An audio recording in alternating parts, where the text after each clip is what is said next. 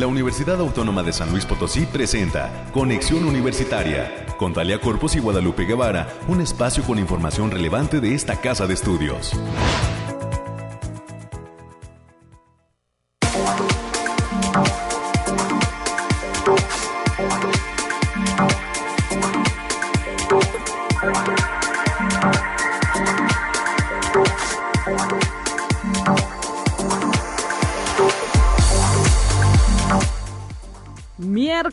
San Luis Potosí. Hoy es miércoles 15 de junio del 2022. Bienvenidas y bienvenidos a este espacio de conexión universitaria y gracias a todo el gran equipo que hace posible esta transmisión a través del 88.5 de FM, del 1190 de AM y en el 91.9 de FM en Matehuala. Hasta el altiplano potosino llegamos con la información de la Universidad Autónoma de San Luis Potosí y todos sus municipios conurbados o alrededor de Matehuala. Así que gracias por su sintonía. Mitad de semana, al menos en la capital potosina, con un chipi chipi que nos da esperanza de que el calor aminore un poco. Y más adelante tendremos toda la información en materia climática con los amigos del Bariclim y Alejandrina Dalemese que estará lista para darnos cuenta. Tendremos ya también los temas universitarios con América Reyes. Ayer una actividad muy interesante desde la división de vinculación. Felicidades al maestro Gilmar y a todo el gran equipo que encabeza en la división de vinculación con estos trabajos de cómo de proyección de la universidad y, pues de enlace con las la sociedad ese es el trabajo de la vinculación más adelante estaremos conociendo los detalles con América Reyes de cómo aconteció esta actividad allá en la unidad de posgrado el día de ayer. Tendremos como invitada eh, especial y en primera instancia a la doctora Sandra Edna Muñoz, que hay que decirlo, es una fan destacada de este de, de, las transmisiones de este espacio. Gracias a la doctora Sandra Edna Muñoz, investigadora de la Facultad de Ingeniería, ahora le tocará estar platicando con nosotros en estos micrófonos sobre una conferencia de eh, cuidado a la salud y estrategias para disminuir el riesgo de cáncer de mama. Ella desde su perfil de ingeniero hemos platicado en estos micrófonos de eh, pues lo que ha venido proyectando en materia de investigación para detectar el cáncer de mama y disminuir por supuesto el riesgo de esta enfermedad que cobra la vida de muchísimas mujeres al año Así que estaremos conociendo eh, cuándo se va a llevar a cabo esta conferencia, que ojalá muchas mujeres le pongan ojo y puedan asistir. Más adelante nos dará los detalles la doctora Sandra Edna Muñoz, investigadora de la Facultad de Ingeniería, sobre estos cuidados a la salud y las estrategias para disminuir el riesgo de cáncer de mama. Tendremos también una entrevista con Raúl Jair Chávez Aranda, coordinador del Diplomado en Derecho Laboral y Régimen Sindical una actividad que estará llevándose a cabo en este verano dentro del posgrado de Derecho de la USLP. Más adelante tendremos eh, los detalles porque se colabora con una eh, barra de abogados y también con eh, un organismo sindical. El resumen nacional, el resumen de ciencia y para cerrar este espacio con invitados externos. Eh, el, INE estará presente con nosotros y específicamente el licenciado Pablo Sergio Espuro Cárdenas, delegado del el INE, sobre pues todos los detalles, cómo va este asunto de la consulta indígena en este 2022 aquí en San Luis Potosí. Más adelante tendremos información cuáles serán los planteamientos que se harán en este 2022 en esta consulta, cuándo la llevarán a cabo y qué situación se da también en San Luis Potosí con la ley que recientemente pues se han hecho propuestas en el Congreso local para hacerle reformas a los temas de consulta indígena. Gracias por su sintonía a través del 88.5 continuamos y le recordamos la línea telefónica 444 826 1347 444-826-1348, los números directos en cabina. Agradecemos a Ángel Daniel y también a Anabel la operación de ambas cabinas, porque ya me están reclamando tanto AM como FM esta operaciones de, de las dos cabinas a cargo de estas dos eh, personas integrantes de la dirección de radio y televisión y por supuesto también agradecemos a nuestro productor a eh, Efraín Ochoa por todo lo que por todo el trabajo que siempre imprime a este espacio de conexión. listos también para recibir sus comentarios a través de Spotify. Este programa queda ahí grabado en la cuenta de Conexión Universitaria USLP en Spotify. Ojalá que se dé una vuelta por ahí y pues nos haga comentarios escuche todo lo que tiene que ver con esta casa de estudios. Comenzamos ya con los detalles climáticos.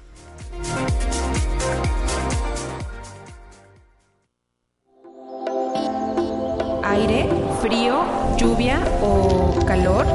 Despeja tus dudas con el pronóstico del clima. Alejandrina Dalemese, ¿qué eh, proyecciones nos tienes? Mitad de semana, se ha dejado sentir un poquito de, lluvia. ¿Cómo estás? Hola Lupita, ¿cómo estás? Me da gusto saludarte esta mitad de semana. Te traigo el pronóstico más acertado en nuestro estado, que en esta ocasión consta del 15 al 16 de junio. En el altiplano potosino estarán con temperaturas máximas de 30 grados centígrados y mínimas de 14. Cielos medio nublados con espacios de sol de importancia. Se prevén vientos ligeros de 20 kilómetros por hora y posibles ráfagas de 40 kilómetros por hora. No se descartan precipitaciones ligeras en zonas serranas y en la zona media están con temperaturas máximas de 31 grados centígrados y mínimas de 19. Cielos mayormente nublados con espacios de sol y se esperan vientos de 10 kilómetros por hora con posibles ráfagas de 25 kilómetros por hora. También se espera potencial de precipitaciones moderadas con eventos de chubascos, sobre todo en zonas de la sierra y la Huasteca Potosina estarán con temperaturas máximas de 33 grados centígrados y mínimas de 22. Cielos mayormente nublados con espacios de sol de importancia. Vientos ligeros de 10 kilómetros por hora y posibles ráfagas de 25 kilómetros por hora. Se mantiene el potencial de precipitaciones con eventos de chubascos, especialmente en zonas de la sierra. En la capital Potosina se presentarán temperaturas máximas de 25 grados centígrados y mínimas de 14 cielos mayormente nublados con espacios de sol importante, vientos moderados de 30 kilómetros por hora y posibles ráfagas que pueden llegar a superar los 50 kilómetros por hora. Habrá potencial de lluvias con eventos de chubascos, especialmente en zonas serranas.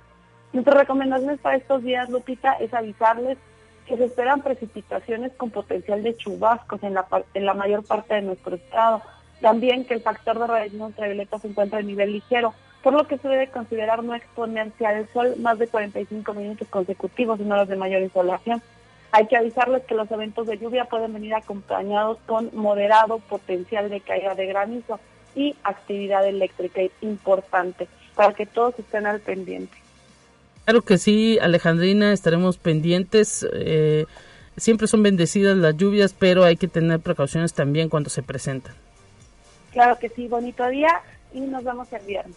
Muchísimas gracias Alejandrina por el reporte y un saludo para todos los del Bariclim y es que pues la tormenta tropical Blas se está intensificando, pasa a ser huracán categoría 1 en Guerrero y Michoacán se está presentando y pues nos llega por ahí un poquito de esa fuerza de este ahora huracán Blas que se está presentando en la República Mexicana y que bueno, ya nos ya escuchábamos a Alejandrina Dalemese, dejará algunas lluvias sobre el territorio potosino y afectará pues a una buena cantidad de estados alrededor de Guerrero y, de, y Michoacán.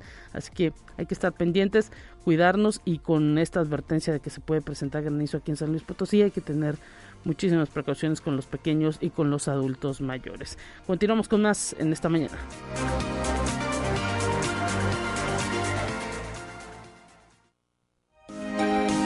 Escucha un resumen de Noticias Universitarias. ¿Cómo estás, América Reyes? Bienvenida. Gracias por estar presente en estos micrófonos. ¿Qué tal?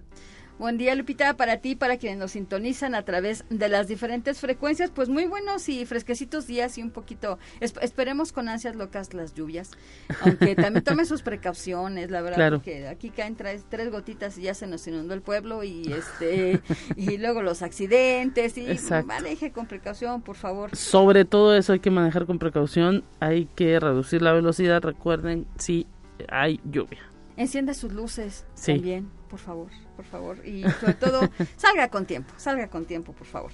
Bueno, y en esta mitad de semana pues también tenemos mucha información, Lupita, y como lo comentabas ya hace un momentito, con la presentación de 40 casos de éxito de todas las entidades académicas y de investigación, la Universidad Autónoma de San Luis Potosí llevó a cabo el tercer workshop Mejores Prácticas de Vinculación Institucional UASLP. Ese es un evento que fue organizado por la División de Vinculación. Mandamos saludos al maestro Gilmar Mariel por esta por este esfuerzo de, de vinculación que está haciendo en todas las entidades académicas. Y este evento fue inaugurado por el rector, el doctor Alejandro Javier Cermeño Guerra, quien indicó que el proyecto de vinculación en la institución tiene ya 27 años y como universidad pública tenemos que trasladar los conocimientos buscando que se beneficie a la sociedad. Hay que destacar también que en este evento estuvieron todos los directores y directoras de todas las entidades académicas, tanto de aquí de la capital como de los campus foráneos. Podemos saludar al al director de Tamazunchale, de Valles, de Roverde, Matehuala, y todos ellos vinieron porque muchos presentaron proyectos de, también de aquellas entidades académicas. Y es que es fundamental en este tiempo la vinculación de la universidad con otras áreas, con la iniciativa privada, con el sector gubernamental. Esta área se va a volver fundamental. Si ya lo era, ahora pues refuerza, ahora sí que eh, la posibilidad al momento de compartir todo lo que se está haciendo en las distintas eh, entidades, pues se, ahora sí que se agarran ideas y, pues ahora también se comparten, ¿no? Todo ese, todo ese conocimiento, todas esas experiencias para bien de la propia institución y ojalá pues que se detone todavía un trabajo más fortalecido en materia de vinculación en todas las entidades de la universidad. Y eso fue una parte eh, fundamental que, que, señaló ayer el, doctor Alejandro Cermeño, donde dijo que también que, bueno, también tenemos ese compromiso, ¿no? Como institución pública, de que todo el conocimiento que se está generando pueda permear hacia, hacia la sociedad a través de las diferentes instancias, como tú lo, lo, comentabas. Y felicidades a todos los encargados de esas áreas, porque no es sencillo su trabajo, tiene que pues ahora sí que ser como una especie de intermediarios entre lo que se investiga, los estudiantes y, la iniciativa privada, las empresas, el gobierno. Así que no es sencillo. Enhorabuena para todos. Exactamente por este, por esos esfuerzos que se están que se están haciendo y, destacar que fueron 40 40 trabajos los que resultaron reconocidos durante este tercer workshop. Y el proyecto de Smart Nurse, en donde participan investigadores e investigadores también de la Facultad de Enfermería y Nutrición de esta casa de estudios, permiten impartir clases con una nueva metodología, pues luego de la pandemia se han explorado nuevas formas de aprender y de enseñar la enfermería, a la enfermería.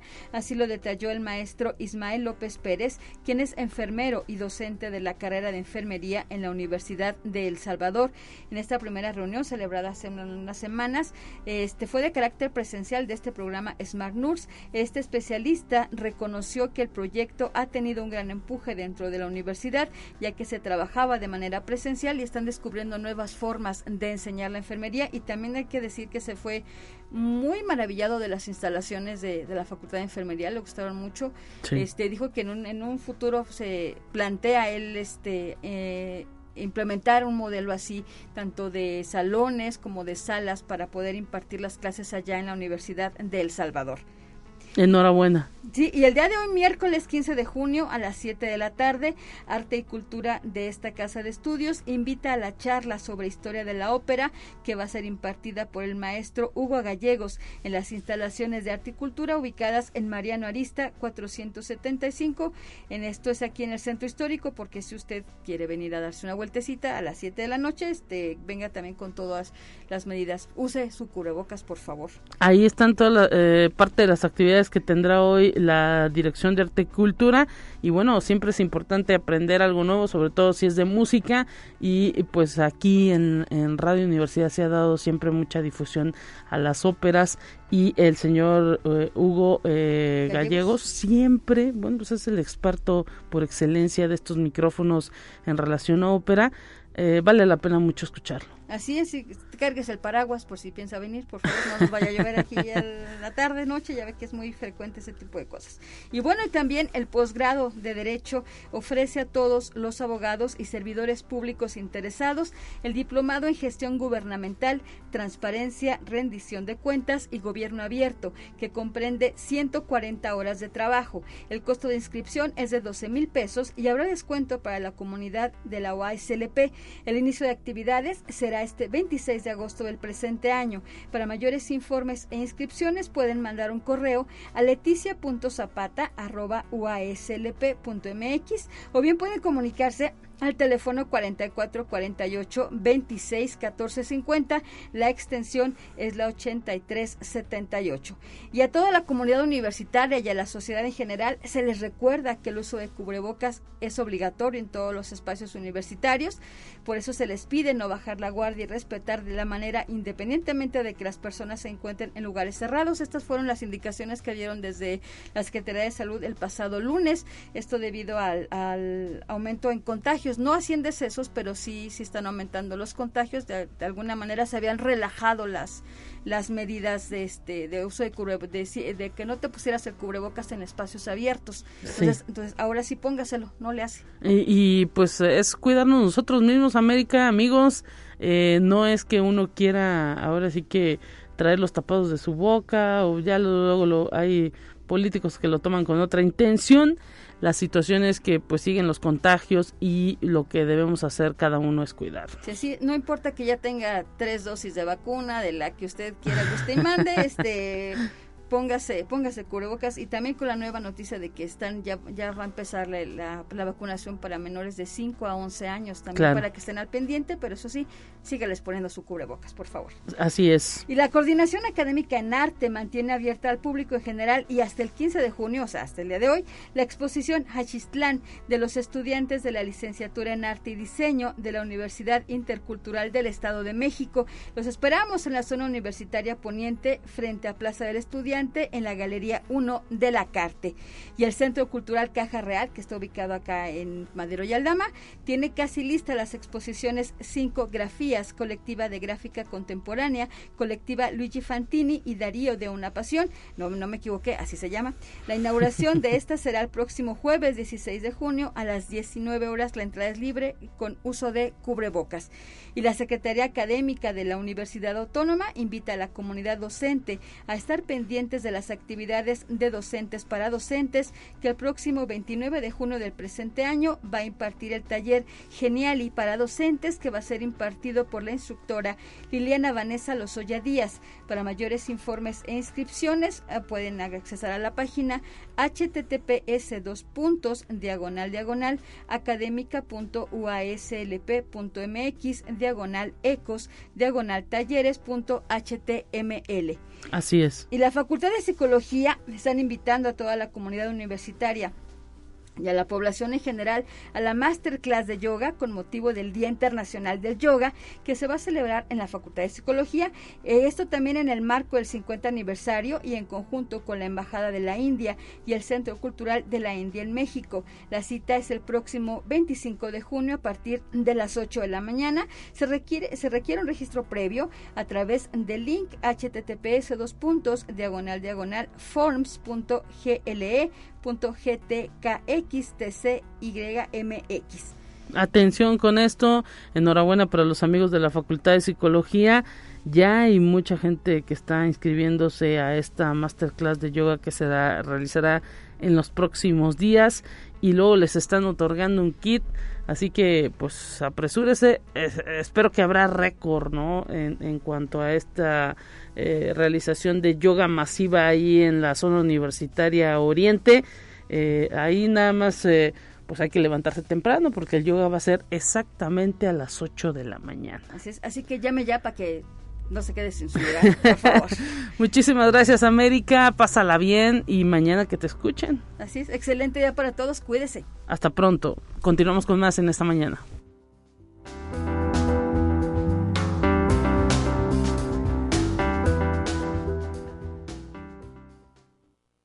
Presentamos la entrevista del día. Damos inicio con la participación de los invitados de Conexión Universitaria. Agradecemos a la doctora Sandra Edith Nama Muñoz, investigadora de la Facultad de Ingeniería, estar presente en esta mañana. Bienvenida, doctora. Gracias. La saludamos con gusto. Gracias a ti, Lupita. Buenos días y buenos días al auditorio. Pues eh, para invitar a esta conferencia que eh, parte del cuerpo académico que está realizando investigaciones en el tema de cáncer de mama, pues está organizando. Cuidando mi salud, estrategias para disminuir el riesgo de cáncer de mama. Platíquenos cuándo la llevarán a cabo y por qué se organizan este tipo de actividades. Así es, este, mira, antes que nada quisiera platicarte que esta conferencia está dentro del marco del proyecto de investigación en el que estamos participando. Bueno, ya hemos tenido un par de entrevistas aquí en tu programa. Claro. El proyecto se llama Sistema Automático para la Interpretación Inmediata de Mamografías para la determinación del riesgo de cáncer. Es un proyecto en el que, pues afortunadamente tenemos financiamiento de CONACYT y es interinstitucional. Trabaja con nosotros el Instituto Politécnico Nacional y el Hospital Central. Entonces, la aportación en el proyecto eh, de parte de nosotros pues es en el área computacional. Eh, están trabajando eh, investigadores asociados y tesistas de posgrado en esta parte de, interpretar la mamografía y poder identificar hallazgos que le ayuden al radiólogo en priorizar qué expedientes tiene que revisar primero. es una herramienta como un asistente al médico. Eh, y durante el desarrollo de este proyecto, pues nos hemos dado cuenta, bueno, la literatura, pues la seguimos revisando constantemente, pero nos hemos dado cuenta que eh, hay oportunidad de eh, acercar información a la población donde a veces pues pues no se tiene. Fíjate que el año pasado se hizo una encuesta regional a nivel Latinoamérica ¿Sí? y dentro de los resultados fueron que siete de cada diez mujeres siete de cada diez no asistieron a consulta médica especializada para abordar estudios de detección de cáncer de mama derivado de la pandemia del COVID. Wow. Entonces, eh, pues es una, una desatención muy, muy grande. Claro. Eh, otro resultado es que el 46% de las mujeres en edad de riesgo, en México la edad de riesgo se empieza a estratificar a partir de los 40 años, el 46% declaran hacer su mastografía de forma anual, pero pues no es el 100% de las mujeres en edad de riesgo. Y eh, la otra actividad que es importante eh, muestra que 3 de cada 10 mujeres nunca se ha realizado una mastografía. Entonces, estas cifras eh, pues nos llamaron la atención y, digo, a pesar que nuevamente nuestro trabajo es computacional, pues nos preguntamos por qué no acercar eh, información pues a nuestra comunidad universitaria, ¿no? Muchas muchas veces no no tenemos a la mano quizás una una entrevista, un libro, un folleto, este, quizás el centro de salud no lo proporcione o y, y entonces pues estamos con poca información de, de, la enfermedad. Entonces, eh, los objetivos de la plática pues, es conocer estrategias para una vigilancia de nuestra salud, es el estar atentas ante cualquier cambio en nuestro cuerpo, es crear un acercamiento para ser asesorada por un médico experto. Déjame decirte que la plática no la voy a dar yo, claro, la, va claro. A dar una, la va a dar una médica oncóloga que participa en nuestro proyecto. Entonces, eh, pues la invitación está a toda la comunidad universitaria. Eh, en la actualidad existen muchos progresos en el diagnóstico y en, y en el tratamiento. Entonces, pues es mejor una detección oportuna para ello. Así es, y como bien lo dice usted, doctora Sandra Edith Nava, pues es fundamental que ese trabajo multidisciplinario esté permeando a la población y pues en primera instancia debe ser hacia el entorno, si bien al externar esta plática a través de esta frecuencia radial, pues eh, ahora sí que quien se entere y desea acudir lo puede hacer porque Así es una es. plática totalmente gratuita y se va a llevar a cabo en el aula magna de la Facultad de Ingeniería, ahí en zona universitaria poniente. Es entrada libre a las 10 de la mañana el próximo viernes. Así que, pues, eh, para que vayan también tomando agenda y conozcan de paso, pues, que la institución eh, eh, entre ingenieros en, en sistemas y médicos están llevando a cabo un proyecto sumamente importante que está incluso pues vinculando con otras instituciones de nivel superior y que pues la única finalidad es hacer que esta enfermedad que aqueja, como usted nos lo ha dicho, a un sector amplio de la población y sobre todo a las mujeres, ya no eh, haga tanto daño. Así es. Sí, por ejemplo, y conocer también cuestiones eh, que en la literatura le llaman factores de riesgo. Eh, muchas veces, eh, pues si es hereditario a lo mejor no puedo cambiar nada, pero si son cuestiones de hábitos, podríamos estar al tiempo de, de, adecuar algunas cosas, ¿no? Quizá, no sé, en la semana en lugar de comprarme un refresco, pues me compro una botella de agua, entonces habrá cosas que todavía son posibles de cambiar. Dentro de los factores de riesgo, por ejemplo, la literatura resalta la lactancia materna, eh, donde indica que reduce el riesgo de cáncer de mama. Eh, resalta el sobrepeso y la obesidad, donde aumenta el riesgo de cáncer de mama posmenopausia. Eh, y pues la actividad física, donde existe evidencia que, que con actividad física disminuye el riesgo de cáncer de mama.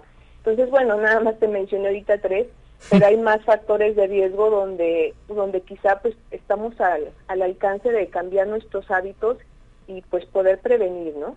Así es, pues eh, invitados eh, prácticamente todas las personas que quisieran acudir a esta conferencia Cuidando mi salud, estrategias para disminuir el riesgo de cáncer de mama que estará impartiendo la doctora Virginia Canseco González y en el aula magna de la Facultad de Ingeniería el próximo viernes 17 de junio a partir de las 10 de la mañana. La entrada totalmente libre, doctora.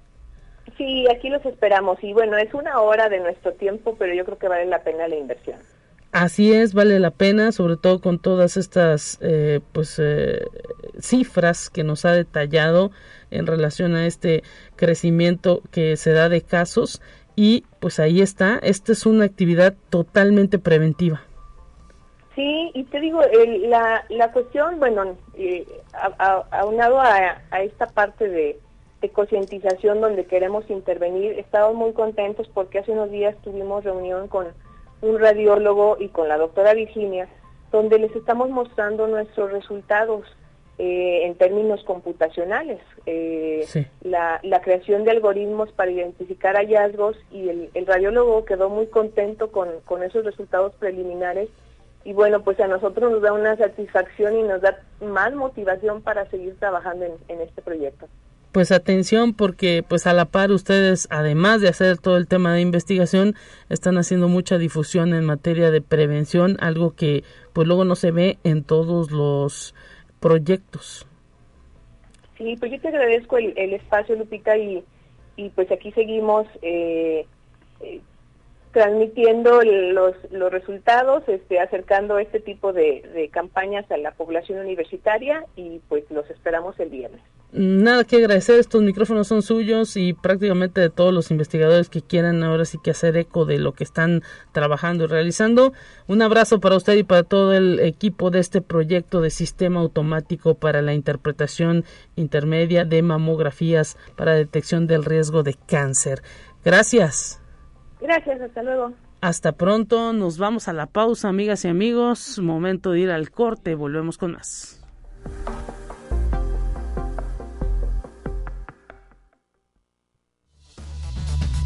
Vamos a una breve pausa. Acompáñanos.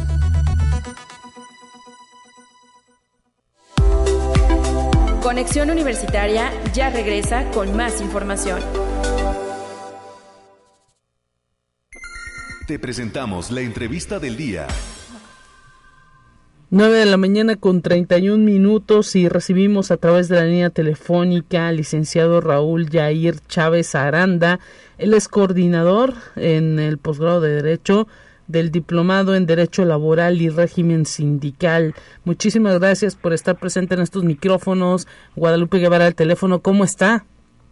Hola Guadalupe, ¿cómo estás? Eh, muy bien, gracias, buenos días, gracias por la invitación pues sabemos que la vinculación es algo que está pues ahora sí que marcando la pauta en la forma en la que la universidad pues expresa todas las capacidades que tiene en materia académica y uno de esos esfuerzos de vinculación es el diplomado en derecho laboral que usted está coordinando y régimen sindical.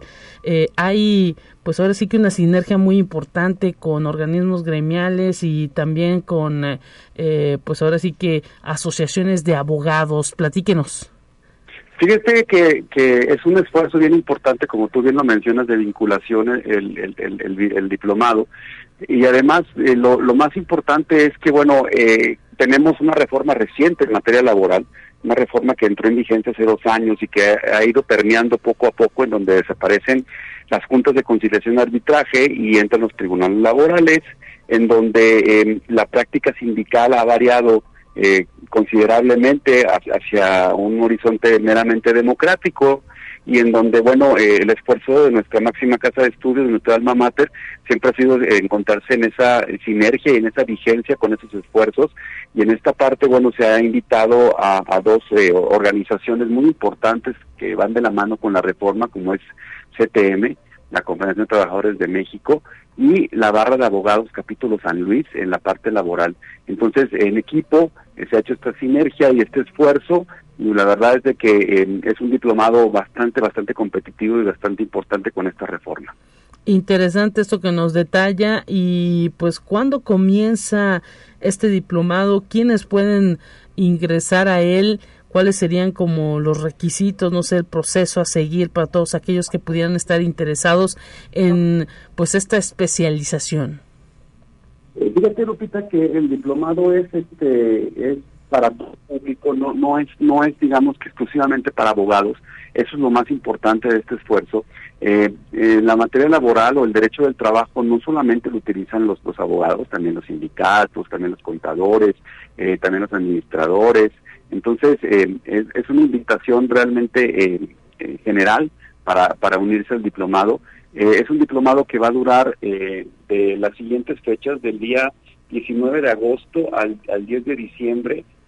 va a ser los viernes y los sábados, viernes por la tarde y sábado por la mañana. Ahí en el posgrado de Derecho, está ahí al lado del Bicentenario, ahí en Sierra Leona. Sí. Eh, es un esfuerzo de algunas horas del viernes y algunas horas del sábado, pero bueno, vale muchísimo la pena porque los, los profesores que van a estar impartiendo eh, la, la, cátedra en, ese, en, este diplomado son gente que está en la práctica cotidiana de, del derecho del trabajo hoy reformado, vale la pena, la verdad, este, escucharlos. Eh, los costos también, te platico, Lupita, son realmente muy accesibles. Son costos que se encuentran eh, eh, prácticamente al alcance de muchos bolsillos. Nuestra universidad ha querido que fuera así. Entonces, eh, son costos que van de 11 mil, 9 mil, 8 mil pesos, dependiendo eh, el pronto pago, dependiendo si eres funcionario, dependiendo si eres agremiado sindical, por ahí hay algunos apoyos. Entonces, eh, por ahí sería la, la, la, la temática del diplomado. Eh, es, eh, es abierto al público, repito, y las inscripciones son en el posgrado de Derecho. ¿Hay algún correo para todos aquellos que quisieran informes sobre costos, sobre horarios, sobre eh, pues, docentes? Sí, claro. Hay, hay, un, hay un correo electrónico. Bueno, ahí está la, nuestra página de derecho.uslp.mx, diagonal posgrado, que es la página de, de, nuestro posgrado de Derecho. Y los teléfonos es 826-1450, extensión 8378 ahí con Leticia Zapata pueden eh, pedir toda la información. Así es, así es, esa es eh, pues la, forma de contacto y pues ahí eh, ahora sí que para todos aquellos que tuvieran alguna duda sobre este diplomado en derecho laboral, laboral y régimen sindical pues pueden solicitar informes y pues comienzan ustedes en el mes de agosto. Comenzamos en agosto, terminamos en diciembre eh, eh, es realmente más o menos como un semestre académico lo que dura el diplomado, eh, pero bueno, dividido, como te comentaba, entre viernes por la tarde y sábado en la mañana. El horario quisimos que fuera accesible para, pues sobre todo para la gente de la zona industrial, para los abogados, eh, para la gente de recursos humanos que normalmente son los espacios que tienen un poquito más desocupados para poder tomar su capacitación pues ahí está esta invitación. Ahora sí que eh, pues no queda más que de decirle a la gente que se anime. Ustedes, pues imagino que observaron, ¿no? Cómo está el ambiente eh, y la situación en materia, eh, pues, de cuestiones laborales y sindicales, de tal manera que, pues, es importante que profesionistas, integrantes de sindicatos estén actualizados en la materia. Sí, todos tenemos que estar actualizados como te platicaba hace un ratito, es un tema novedoso, es un tema nuevo. Eh, la práctica sindical cambió sustancialmente ahora con esta reforma. Eh, en la parte individual también cambia sustancialmente, sin embargo en este en este diplomado hemos querido dar ese énfasis a la parte eh, colectiva o a la parte sindical que efectivamente ha variado de una forma importantísima hacia un horizonte democrático, hacia un horizonte más abierto en donde los profesionistas tenemos que tener esa capacitación constante.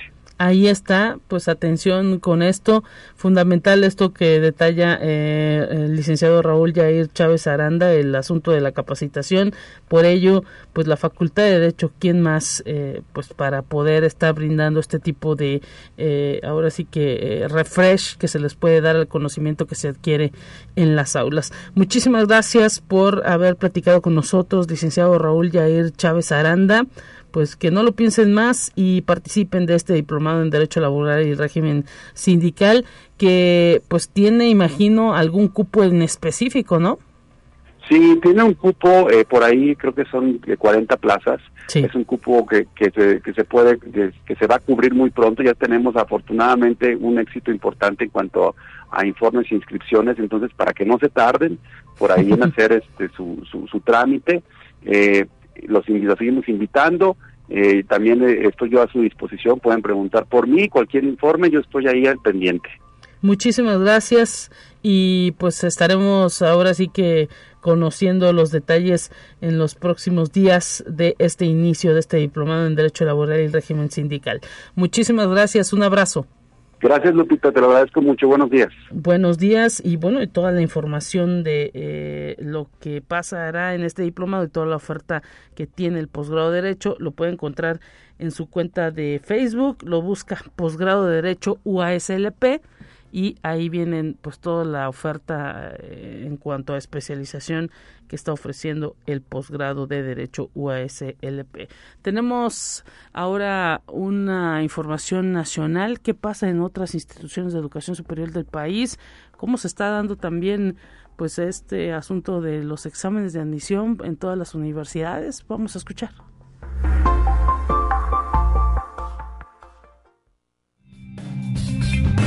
Entérate qué sucede en otras instituciones de educación superior de México. La Universidad Autónoma de Chiapas es una institución localizada en uno de los estados con más necesidades en el país y por ello debe asumirse como tal y continuar innovando y emprendiendo acciones que apoyen a sus estudiantes por razones culturales, económicas o sociales. Así lo señaló el rector de la UNACH, Carlos Natarena Andayapa, durante un encuentro con docentes de la Facultad de Ciencias Químicas, quien subrayó la importancia de que quienes forman parte de la máxima casa de estudios del Estado reflexionen y se repiensen como institución, principalmente en el tema académico. Conexión Universitaria. La Autónoma de Baja California Sur, a través de su rector, doctor Dante Salgado González, hizo entrega de reconocimientos y estímulos a estudiantes que ganaron y obtuvieron menciones honoríficas en el segundo certamen de ensayo de temáticas ambientales y sociales de crítica y divulgación, maestro Luis Alberto González Sotomayor. El premio de nivel licenciatura se otorgó a Carla Yatsiri Díaz Pérez de Biología Marina por el trabajo El paradigma creciente de la contaminación ambiental frente a la insensibilización de temas medioambientales. El de posgrado para César Romero Gabriel del doctorado en Ciencias Sociales, Desarrollo Sustentable y Globalización, con el proyecto de la zoonosis a la recesión y de regreso, emergencia del SARS-CoV-2 y sus crisis. Conexión Universitaria. La Universidad Autónoma de Coahuila firmó un convenio de colaboración con Grupo Industrial Monclova con el objetivo de ampliar las opciones de superación académica para las y los colaboradores de dicho consorcio industrial, así como para sus familias. En la ceremonia, el rector Salvador Hernández Vélez expresó que la universidad cuenta con una muy diversa oferta educativa de programas de licenciatura en línea disponible en la plataforma virtual como una alternativa a la modalidad presencial, lo que permite beneficiar a un mayor número de personas. Conexión Universitaria. La Universidad Autónoma del Carmen y la Secretaría de Bienestar del Estado de Campeche firmaron un convenio marco de colaboración teniendo como sede el edificio de vinculación universitaria. Los alcances que se espera obtener es el de difusión y sensibilización de temas inherentes al desarrollo social, investigación y desarrollo, difusión del conocimiento, capacitación, recursos humanos y servicios institucionales. Este convenio marco fue firmado por el doctor José Antonio Ruz Hernández, rector, y la contador pública Teresa Xochil Mejía Ortiz, titular de la Secretaría de Bienestar del Estado de Campeche.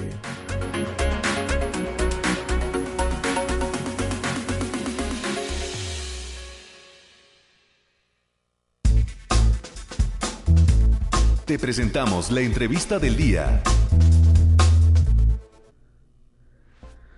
Estamos de regreso en Conexión Universitaria ya para cerrar. El día de hoy tenemos temas que tienen que ver con eh, pues eh, invitados externos.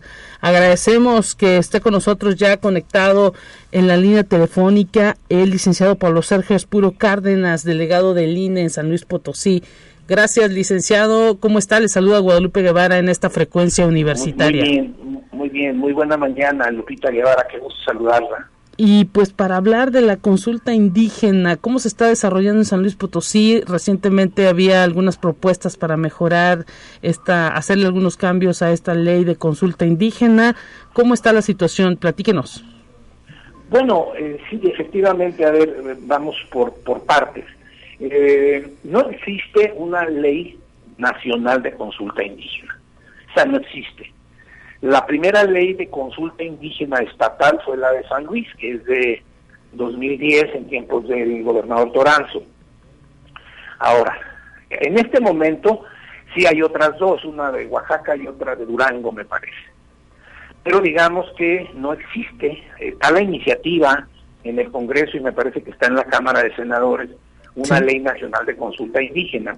De cualquier modo, el Estado mexicano tiene que atender las recomendaciones que hay en materia de consulta a los indígenas, sobre todo las que derivan de la Organización Internacional del Trabajo, la Convención 169, y hay ya algunas eh, eh, jurisprudencias, básicamente del Tribunal Electoral del Poder Judicial de la Federación, que obligan al INE a consultar a los pueblos y comunidades indígenas sobre eh, algunas acciones, algunas acciones que eventualmente puedan afectar su integración, la integridad, digamos, los pueblos y comunidades indígenas.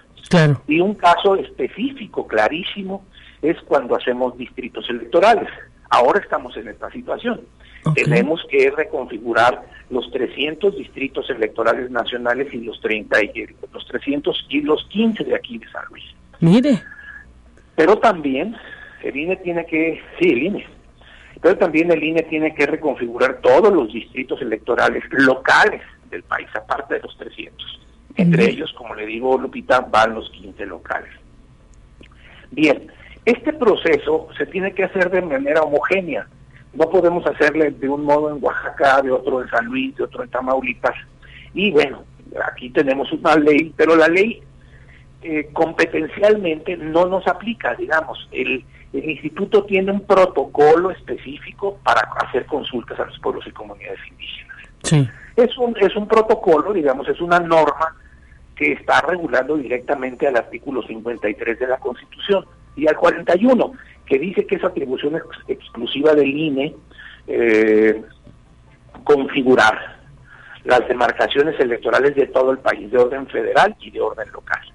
Por lo tanto, nos caería de perlas que hubiese una ley nacional pero no la hay. Lo que tenemos es un protocolo. Sin embargo, eh, ahora que hemos estado aplicándolo, algunos eh, líderes algunos dirigentes, algunos funcionarios proponen que apliquemos la ley local, no en todo, en todo, sino en algunas partes, digamos. ¿Dónde se localizan esos grupos específicos? Más bien estamos hablando de metodológicamente. Ustedes tienen su protocolo, pero a nosotros nos da tantos días, a nosotros nos autoriza hacer reuniones eh, regionales, nos autoriza talleres, encuentros, eh, háganlos por favor, porque el protocolo de línea habla de una reunión regional y de una reunión nacional informativa y de dos, tres reuniones distritales, y eso no nos basta. Nosotros mm. queremos más y la ley local es más generosa y es más conveniente. Entonces lo que hicimos fue aplicar completamente el protocolo nacional de INE, pues para homogeneizar todo el proceso de, de redistribución en el país y tomar algunos elementos de la legislación local. Cosa que avaló el Instituto, el INPI, el Instituto Nacional de Pueblos Indígenas. Entonces eso es lo que estamos haciendo. Estamos haciendo perifoneo, estamos colocando carteles, estamos yendo a las comunidades, estamos haciendo reuniones regionales de, de, grupos anchos, amplios, de pueblos y comunidades indígenas y en algunos casos de asambleas comunitarias.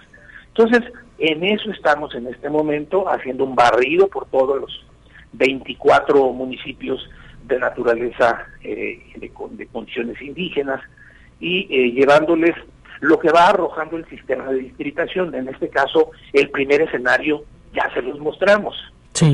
ahora estamos esperando las, eh, levantar las consultas, las respuestas, las posturas a partir del próximo 11 de, de julio que es lo que vamos a hacer para, Lupita, que salga el segundo escenario ya con las observaciones de pueblos y comunidades indígenas. Aquí lo que se trata es de respetar su integridad, no atravesar, este, no hacer cortes eh, arbitrarios que cercenen de alguna manera pueblos y comunidades. Y además de preguntarles si les parece bien dónde quedarían las sedes de esas, esos eh, consejos distritales, digamos, si es Tamazunchale o Valles, Río Verde, Matehuala como es típicamente o Soledad, o bien si los cambiamos. Estamos en una amplia consulta. Eh, ¿Hay interés de esos grupos de participar en esto? Y esto lo digo porque pues ellos luego tienen sus propias organizaciones, sus maneras de elegir a sus representantes y pues pocas veces se ve que hablen de este tipo de situaciones y de por sí el ciudadano común luego no entiende bien este asunto de los distritos ¿Ellos están interesados en esto? ¿Los distintos grupos indígenas? Tratando, tenemos la obligación, estamos tratando de que se interesen. Sí. Lo que sí hay interés es de algunas eh, personas, de algunas personas de hacer ruido en un tema que me parece que está muy claro, que necesitamos consultarlos.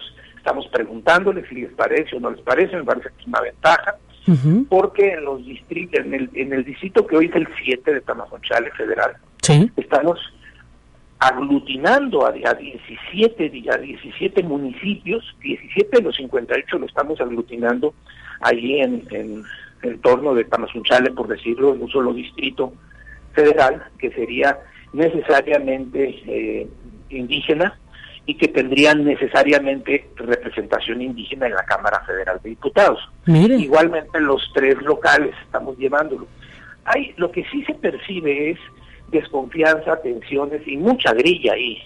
Entonces, sí, ha salido esta parte de que el INE quiere pasar sobre nuestros derechos, de que el INE tiene, no quiere mover, que el día nos dijo que así va y así va y no le mueve nada. No, no es cierto, estamos haciendo un trabajo muy cuidadoso, pero lo que sí notamos es que hay mucha efervescencia, sobre todo ahora, Lupita, claro. que no solo es la distritación electoral, sino que también estamos consultando, me parece, la ley electoral local, se está consultando a los indígenas, se está consultando también un plan de desarrollo turístico de Fonatura ya en la Huasteca, y también estamos eh, consultando un tema bien importante, que se lo comento ahora, que es el tema de la, la autoadscripción indígena. ¿Qué significa esto? Cada persona tiene derecho a, llamarse a sí mismo indígena, a identificarse como indígena, a autoadscribirse indígena. Sin embargo, ¿por qué? Porque están garantizados los derechos de los indígenas, para participar en, elecciones como candidatos. Por lo que lo que ha sucedido es que una persona puede decir soy indígena y no lo es, o mm. eso es indígena de una etnia y no lo es. Sí, sí, sí. Recordemos el caso de, del Nijis, por ejemplo. Sí, claro, claro, claro. Pero eso se presentó a lo largo del país, digamos, en, otras, en otros eventos, en donde eh, una persona indígena o no se autoadscribe, porque es un derecho, pero sin reglas, digamos, llevaba una certificación, una constancia, luego no sabías si era de la etnia, si la autoridad que la emitía tenía atribuciones, en fin. Entonces ahora lo que tenemos que regular es cómo poder reconocerle el carácter indígena a una persona para que participe en elecciones sin que, sin que se falsee, sin que corra el riesgo de que se manipule. Y esa es una pregunta que estamos ya trabajando con los pueblos y comunidades indígenas en todo el país. Interesantísimo esto porque pues será fundamental que si se quiere pues ahora sí que hacer valer la voz de ellos tienen que ser representantes de, de esos pueblos, no no alguien externo, licenciado. Pues sí, ese es un asunto muy muy interesante como dice Lupita, porque hay otras minorías que también tienen derecho a representación y hay que recordarlo que de repente había un político que se presentaba o como, como de diversidad sexual o como mushe, y entonces este digamos que se debilita ese esfuerzo de la democracia de ser inclusivo y de darle una representación a un sector de la población cuando hay gente tramposa en medio allí queriendo falsear. Y esto está ocurriendo también en materia indígena, de modo que nos va a dar lata durante algunos años pero también está tratando de construir un lineamiento muy claro para que la autoadscripción de una persona sea eficaz, pero que sea auténtica. Claro. Eh, con, alguna, alguna manera de constatación. Y eso es lo que les estamos preguntando, ¿cómo lo hacemos? Excelente, excelente y ojalá que entonces sí, ahí ya le encontramos interés y espero que los mismos pueblos indígenas de nuestro estado le encuentren ese ese interés porque pues no hay de otra ahora sí que eh, hay que involucrarnos ahí incluso hasta pues es un ejemplo de la forma en la que todos los ciudadanos deberíamos estar involucrados en estos e interesados en lo que es la participación ciudadana dentro de los procesos electorales, el eh, licenciado Pablo Sergio Espuro. Así es, Lupita. Muchísimas gracias por darnos cuenta, darnos detalle de cómo se está llevando esta consulta indígena aquí en San Luis Potosí y pues eh, arduo trabajo para el INE en este tiempo no electoral.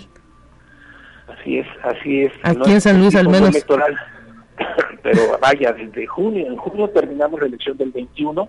Sí. En, en agosto ya teníamos la consulta popular, el 10 de abril ya teníamos la revocación de mandato, el 5 de junio ya teníamos seis elecciones de gobernador y ahora tenemos eh, dos consultas grandes y este 14 de este este 24 de junio en el laberinto con la presencia del gobernador vamos a presentar los resultados de la consulta infantil y juvenil 2021 para que pues, políticos y los directores vean cómo alimentan sus políticas públicas en materia de niñez. Mire, interesante también.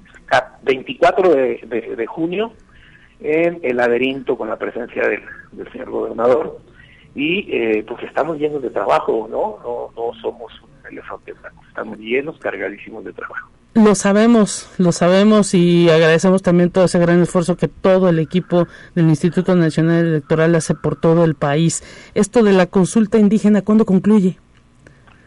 Bueno, tendrá que no, la, la, consulta concluye en agosto. Ah, ok, aquí en verano en San Luis Potosí. ¿Y los resultados los darán? el, el, año que entra. Perfecto, muy bien. El año que entra habrá un acuerdo, pero el año que entra tendremos que trabajar. Lo que también es un trabajar, Lupita, porque no solamente es reconfigurar los distritos. ¿De, dónde viene la necesidad de reconfigurar? Bueno, pues de que cada 10 años el INEGI nos dice se movió la población, ahora somos tantos. Por lo tanto, los distritos ya no tienen el mismo peso demográfico, la representación política se afecta, hay que volver a configurar. Y eventualmente en algunas entidades baja el número de distritos, las expulsoras, y en otras sube, y en otras se queda. Pues San se queda como está, Sí. Pero posiblemente en el país, a lo largo y ancho del país, tengamos que cambiar juntas distritales completas donde se pierden y se van a otra entidad, mover gente, contratar edificios, claro, claro. que poner nuevas oficinas. Y, y todo lo que implica ese movimiento de personas que se da constante. Muchísimas gracias, licenciado Pablo Sergio Espuro Cárdenas, delegado del INE en San Luis Potosí. Eh, felicidades por todo este trabajo que se está haciendo. Interesante todo lo que está en torno a esta consulta eh, que están realizando en materia indígena aquí en San Luis Potosí. Estaremos pendientes de todo el trabajo del INE. Un abrazo para usted. Hasta pronto. Bonita mañana, Lupita, hasta luego. Gracias, gracias al Instituto Nacional Electoral y al trabajo que están realizando aquí en San Luis Potosí, ya se dio cuenta usted. Con esto nos vamos a despedir, amigas y amigos, de este espacio de conexión universitaria. Mañana mi compañera Talia Corpus en estos micrófonos nuevamente. Hasta pronto.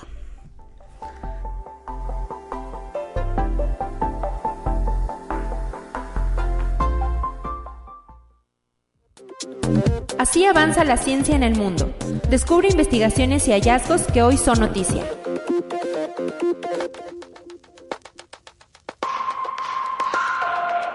Un equipo de investigadores chinos crea un sistema de inteligencia artificial antisatélite que ha demostrado dominar el arte del engaño en batallas espaciales simuladas. Durante el experimento, el mecanismo ordenó a tres pequeños satélites que se acercaran y capturaran un objetivo y se repitió el ejercicio miles de veces. En un determinado momento, el satélite objetivo aprendió a detectar la amenaza que se acercaba y logró eludirla. Según los expertos, las previsiones apuntan a un nuevo tipo de guerra espacial en la que no habría lugar para los humanos, pues la inteligencia artificial controlará tanto a los objetivos como a sus cazadores. Conexión Universitaria la misión de exploración Mars Express de la Agencia Espacial Europea capturó en Marte la imagen de un cráter con la forma de un ojo abierto y una anchura de 30 kilómetros, informó la institución. El accidente geográfico, sin nombre hasta ahora, se encuentra en la región marciana conocida como Aonia Terra, una zona de tierras altas en el sur del planeta. Se ubica en un paisaje de canales sinuosos que por sus formas agrietadas evocan las venas de un ojo humano y podrían haber transportado agua por la superficie hace unos 3.500 a 4.000 millones de años. Conexión Universitaria un nuevo estudio conducido por investigadores del Laboratorio de Biología Molecular del Consejo de Investigación Médica de Cambridge, en Reino Unido, elaboró el primer mapa en 4D de la temperatura del cerebro humano sano, descubriendo que este órgano alcanza temperaturas superiores a las que se pensaban, pues lograron registros de hasta temperatura media del cerebro de 38.5 grados centígrados. Los expertos publicaron estos en la revista Brain y detallan que la temperatura corporal de cada persona influye en las variaciones de la temperatura cerebral a lo largo del día. Conexión Universitaria un estudio de 12 años que involucró a 3.818 hombres mayores de 65 años y con funcionamiento cerebral típico encontró que los que experimentaban pesadillas frecuentes tenían el doble de probabilidades de desarrollar la enfermedad de Parkinson que los que no padecían de estos trastornos del sueño. La mayoría de los diagnósticos ocurrieron dentro de los primeros cinco años del estudio realizado en el Reino Unido. ど。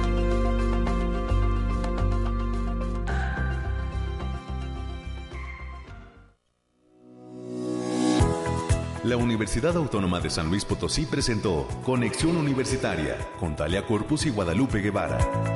Sintoniza de lunes a viernes de 9 a 10 horas en Radio Universidad 88.5 FM y 1190 AM en San Luis Potosí. En el 91.9 FM con cobertura en el Altiplano Potosino o en el resto del mundo por el portal www.uaslp.mx y la app UASLP de descarga gratuita.